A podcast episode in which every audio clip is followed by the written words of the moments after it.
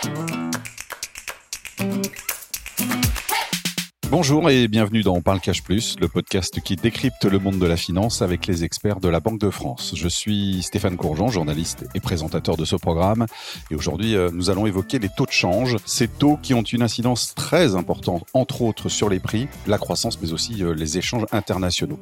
Mais à quoi correspondent véritablement ces taux de change? Comment sont-ils déterminés? Qu'est-ce que le marché des changes dont on entend parler régulièrement dans les chroniques économiques? Peut-il être influencé et par qui?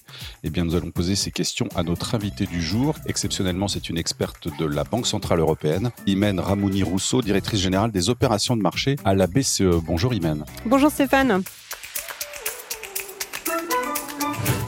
Une première question peut-être d'abord sur votre quotidien de directrice générale des opérations de marché à la BCE. Quelles sont vos attributions? Alors, je suis responsable d'une équipe d'environ 200 personnes qui met en œuvre la politique monétaire de la BCE. Alors, qu'est-ce que ça veut dire? Déjà, cette politique monétaire, pour la BCE, elle s'applique à tous les pays de la zone euro. Et quand on la met en œuvre à la BCE, on le fait en lien avec les banques centrales nationales, qui sont, elles, sur le terrain, et par exemple la Banque de France en France.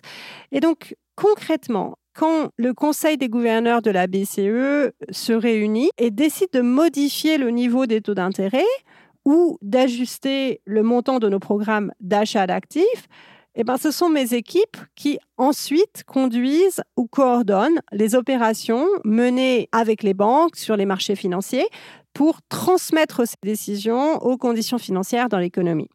Et donc, pour pouvoir mener à bien ce, rôle, pour pouvoir être efficace dans nos opérations, nous suivons de très près les évolutions des marchés financiers, notamment pour les trois marchés les plus importants pour nous, le marché monétaire, le marché obligataire et le marché d'échange, justement. Alors, le marché d'échange, parlons des taux de change d'abord. On reviendra sur le marché euh, tout à l'heure. Lorsqu'on dit que le taux de change euro-dollar est de, allez, tiens, mettons 1,08, on parle de quoi? Alors un taux de change indique la valeur relative de la devise d'un pays par rapport à celle d'un autre pays.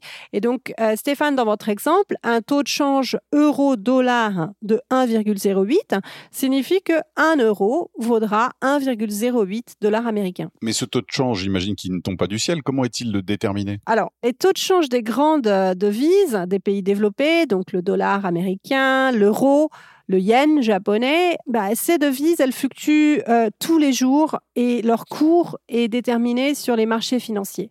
Et plus précisément sur ce fameux marché d'échange qui est en fait le plus grand marché financier du monde. Et quand on parle d'appréciation ou de dépréciation d'une monnaie, de quoi s'agit-il? Alors généralement, on parle de l'appréciation d'une monnaie par rapport à une autre monnaie. Et donc, euh, si on dit que l'euro s'est apprécié par rapport au dollar, ça signifie tout simplement bah, que 1 euro permet d'acheter davantage de dollars que la veille. Donc, les taux de change, ils évoluent totalement librement. C'est ce qu'on appelle un peu le, le régime flottant, hein, c'est ça? Oui, tout à fait. Flottant, c'est par opposition au taux de change fixe, où la valeur d'une monnaie par rapport à une autre est figée euh, sur de longues périodes. Et, certains pays ont des régimes de change fixes, puisque nous, pour ce qui nous concerne, en tout cas, c'est flottant, hein, on est d'accord ah Oui, pour nous, c'est flottant. Mais, mais oui, bien sûr, il y a certains des pays sont encore en régime de, de change fixe. La Chine, par exemple. La valeur du renminbi chinois est quasiment fixe par rapport au dollar américain, car la Banque centrale chinoise veille par ses opérations à, à limiter les fluctuations du renminbi. Cependant, le nombre de pays qui ont un taux de change fixe a baissé, euh, a vraiment baissé par rapport euh, aux années 90, car euh, ces taux de change fixe ont été à l'origine de nombreuses crises financières, dont la fameuse crise asiatique de 97. On va pas citer tous les pays, mais il y a notamment le Danemark, plus proche de nous, effectivement, qui a adopté également ce, ce régime. Le taux de change, il s'observe donc sur le marché des changes, vous l'avez dit tout à l'heure, mais ça fonctionne comme un vrai marché? Ah oui, c'est un grand marché mondial euh, où se rencontrent des acheteurs et des vendeurs de devises de tous les pays. Sa taille et sa liquidité surpassent celle de tous les autres marchés financiers. 7500 milliards de dollars s'y échangent chaque jour. Chaque jour? Chaque ah jour. 7500 milliards de dollars. Et c'est aussi un marché qui ne dort jamais, puisqu'il est ouvert 24 heures sur 24 et 5 jours sur 7. Mais il y a un lieu physique, comme les, bourses mondiales, ou où est-ce qu'ils échangent finalement? Ah, ça c'est un petit peu compliqué. Le marché d'échange est un marché décentralisé, donc justement dépourvu d'un emplacement physique spécifique. Euh, les acheteurs et les vendeurs y échangent sur différentes plateformes de trading électronique auxquelles ils accèdent par le biais de leurs écrans d'ordinateur.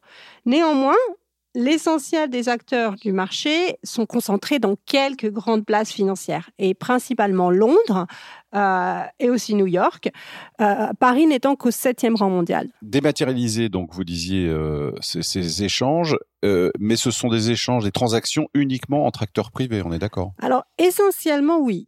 Les transactions s'effectuent essentiellement entre banques mais aussi certaines entreprises industrielles, notamment dans les secteurs exportateurs, si vous pensez à Airbus par exemple, sont aussi actives sur le marché d'échange pour les besoins de leur activité économique. Hein. Parce qu'ils ont besoin d'acheter des monnaies étrangères Oui, bien sûr, ils ont besoin euh, d'acheter des dollars, euh, aussi de se, ce qu'on appelle se couvrir sur le marché d'échange, hein, c'est-à-dire garantir dans leur monnaie euh, d'origine le prix des, des biens qu'ils vendent, des avions qu'ils vendent en fait. Et on trouve aussi euh, quelques gros investisseurs institutionnels, des gérants d'actifs, des compagnies d'assurance, des fonds de pension. Et, enfin, les banques centrales peuvent aussi intervenir hein, sur ce marché d'échange, euh, notamment pour stabiliser euh, leur monnaie. Mais c'est très peu fréquent dans les pays développés. Alors, pour essayer de, comprendre euh, par rapport à notre situation particulière, on va imaginer, euh, je suis en voyage aux États-Unis, euh, je paye chez un commerçant avec ma carte bancaire. Ça veut donc dire que ma banque, en fait, va devoir envoyer des dollars à la banque américaine du commerçant, évidemment, pour être réglée. Des dollars qu'elle n'a pas forcément en stock, j'imagine, si on multiplie en plus par le nombre de, de, paiements qui peuvent avoir lieu dans une même journée et pas seulement par mois. Comment procèdent dans ces cas-là les banques entre elles? Alors, tout d'abord, votre banque, elle, a de très nombreux clients. Et donc, pour déterminer son besoin de, dollars, elle va agréger toutes les transactions de ses clients. Et ça, ça va lui permettre d'obtenir des meilleurs prix euh, sur le marché d'échange avec des plus gros volumes. Et si en net, après avoir agrégé, ben, elle est en déficit de dollars, elle va aller sur le marché d'échange pour euh, se les procurer en échange euh, d'euros auprès d'une autre banque et elle paiera un certain taux de change. Et ensuite, elle va refacturer euh, ce taux de change qu'elle a obtenu, elle, sur le marché le jour de la transaction, malheureusement souvent gonflé par, par des frais. Et elle va le facturer à moi, en l'occurrence, en particulier. Oui, le taux de change, euh, le, taux de change qu'elle a elle négocié sur le marché, oui, tout à fait. Alors j'imagine qu'il n'y a pas un opérateur à la banque avec un petit papier qui remplit pour dire qu'il veut tant de dollars. C'est totalement automatisé, j'imagine. En grande partie, effectivement. Le, le marché d'échange traite de façon électronique à 60%, euh, les 40% restant négociés à la voix. Et donc, il faut s'imaginer hein, des grandes salles de marché où euh, les opérateurs euh, ont leurs écrans et regardent en permanence euh, le cours et, et vont choisir hein, sur quelle plateforme ils décident de faire la transaction. Et en réalité, c'est un peu plus complexe que ça parce que c'est un marché qui est aussi euh, non seulement automatisé, hein, donc euh, trading électronique, mais aussi qui utilise beaucoup les algorithmes. Et en fait, ces algorithmes, ils vont aller sélectionner pour euh, l'opérateur quelle est la plateforme la plus intéressante à un moment donné pour avoir le taux de change le plus attractif. Est-ce que le, taux de change, ça reflète la santé économique d'un pays? Parce que ça, quand même, ça, ça influe sur la compétitivité de ses produits et de ses services. On est d'accord? Oui, oui. L'évolution du taux de change, c'est l'un des baromètres hein, de l'économie euh, d'un pays. Mais, mais ce n'est pas le seul, évidemment. Le taux de change, euh, il reflète un, ensemble de facteurs économiques.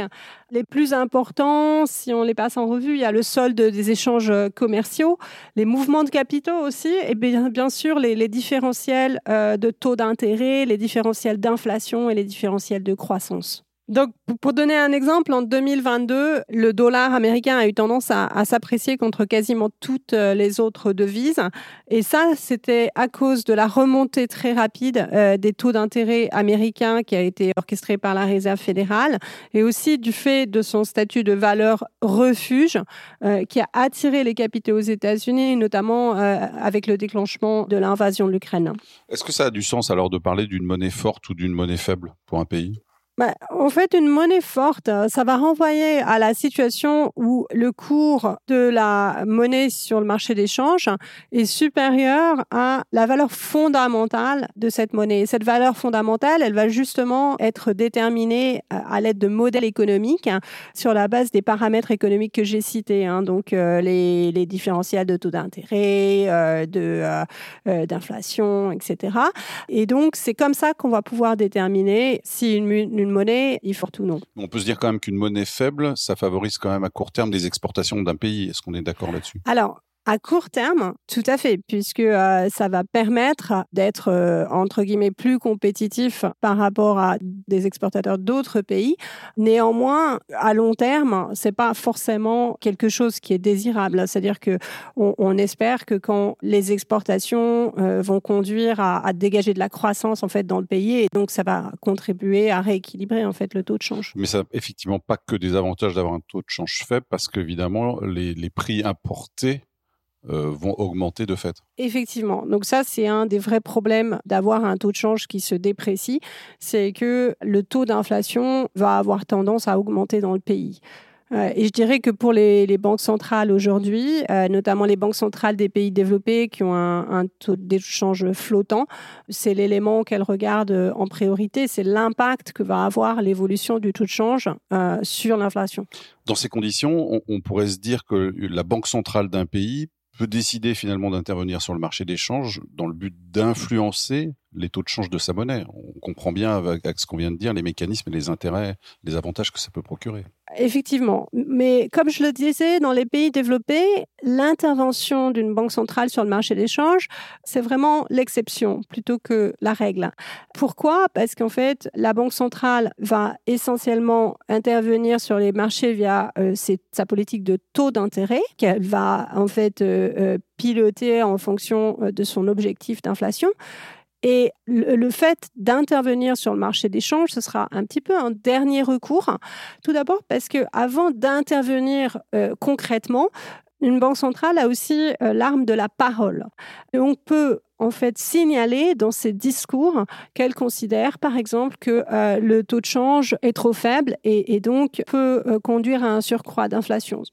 Et c'est uniquement si elle considère que ces interventions verbales ne sont pas suivies d'effets sur euh, les marchés financiers qu'elle peut considérer, notamment dans les situations où elle détermine que la valeur sur les marchés financiers n'est pas alignée avec la valeur fondamentale de la monnaie, cette valeur fondamentale qui est déterminée par les modèles économiques, à ce moment-là, en dernier recours, elle peut effectivement intervenir. Ouais, on ne soupçonne pas que le poids des mots puisse être effectivement aussi important. Euh, L'eurosystème dont fait partie la BCE avec les 18 autres banques centrales nationales des pays de la zone euro, est-ce qu'elle se fixe des objectifs de taux de change de l'euro? Est-ce qu'elle intervient donc dans ce sens sur le marché des changes? Mais vous avez pratiquement un peu répondu à la question à l'instant finalement. La réponse est non sans doute. Oui, la réponse est non. Il n'y a pas d'objectif euh, de taux de change dans la zone euro. Le taux de change est important dans la mesure où c'est un des déterminants de l'évolution de l'inflation. Cependant, à la Banque Centrale Européenne, on est déjà intervenu sur le marché des changes dans une situation en l'an 2000 où on considérait que la valeur de l'euro par rapport au dollar euh, s'était excessivement dépréciée. Et c'est une situation où justement les interventions verbales n'avaient pas suffi et euh, la BCE a dû intervenir pour euh, augmenter la valeur de l'euro par rapport au dollar. Alors là, on vient de parler effectivement de la zone euro, mais est-ce qu'il peut y avoir des interventions concertée de la part de banques centrales, mais de plusieurs pays? Et si oui, dans quel cas? Est-ce que c'est ça s'est déjà produit dans l'histoire? Alors oui, et d'ailleurs, euh, ça s'est produit plusieurs fois. Et il y a une bonne raison à ça, qui est que quand plusieurs banques centrales décident de se mettre d'accord pour intervenir de concert, elles peuvent mobiliser une force de frappe euh, par rapport au marché, qui n'est pas seulement celle des réserves de change d'un seul pays, mais euh, celle de, des réserves de tous les pays impliqués. Et donc l'impact sur le marché de ces interventions sera d'autant plus grand. Et le, le meilleur exemple qu'on a récemment, c'est suite au, au, tsunami et à la catastrophe nucléaire de Fukushima au Japon en 2011.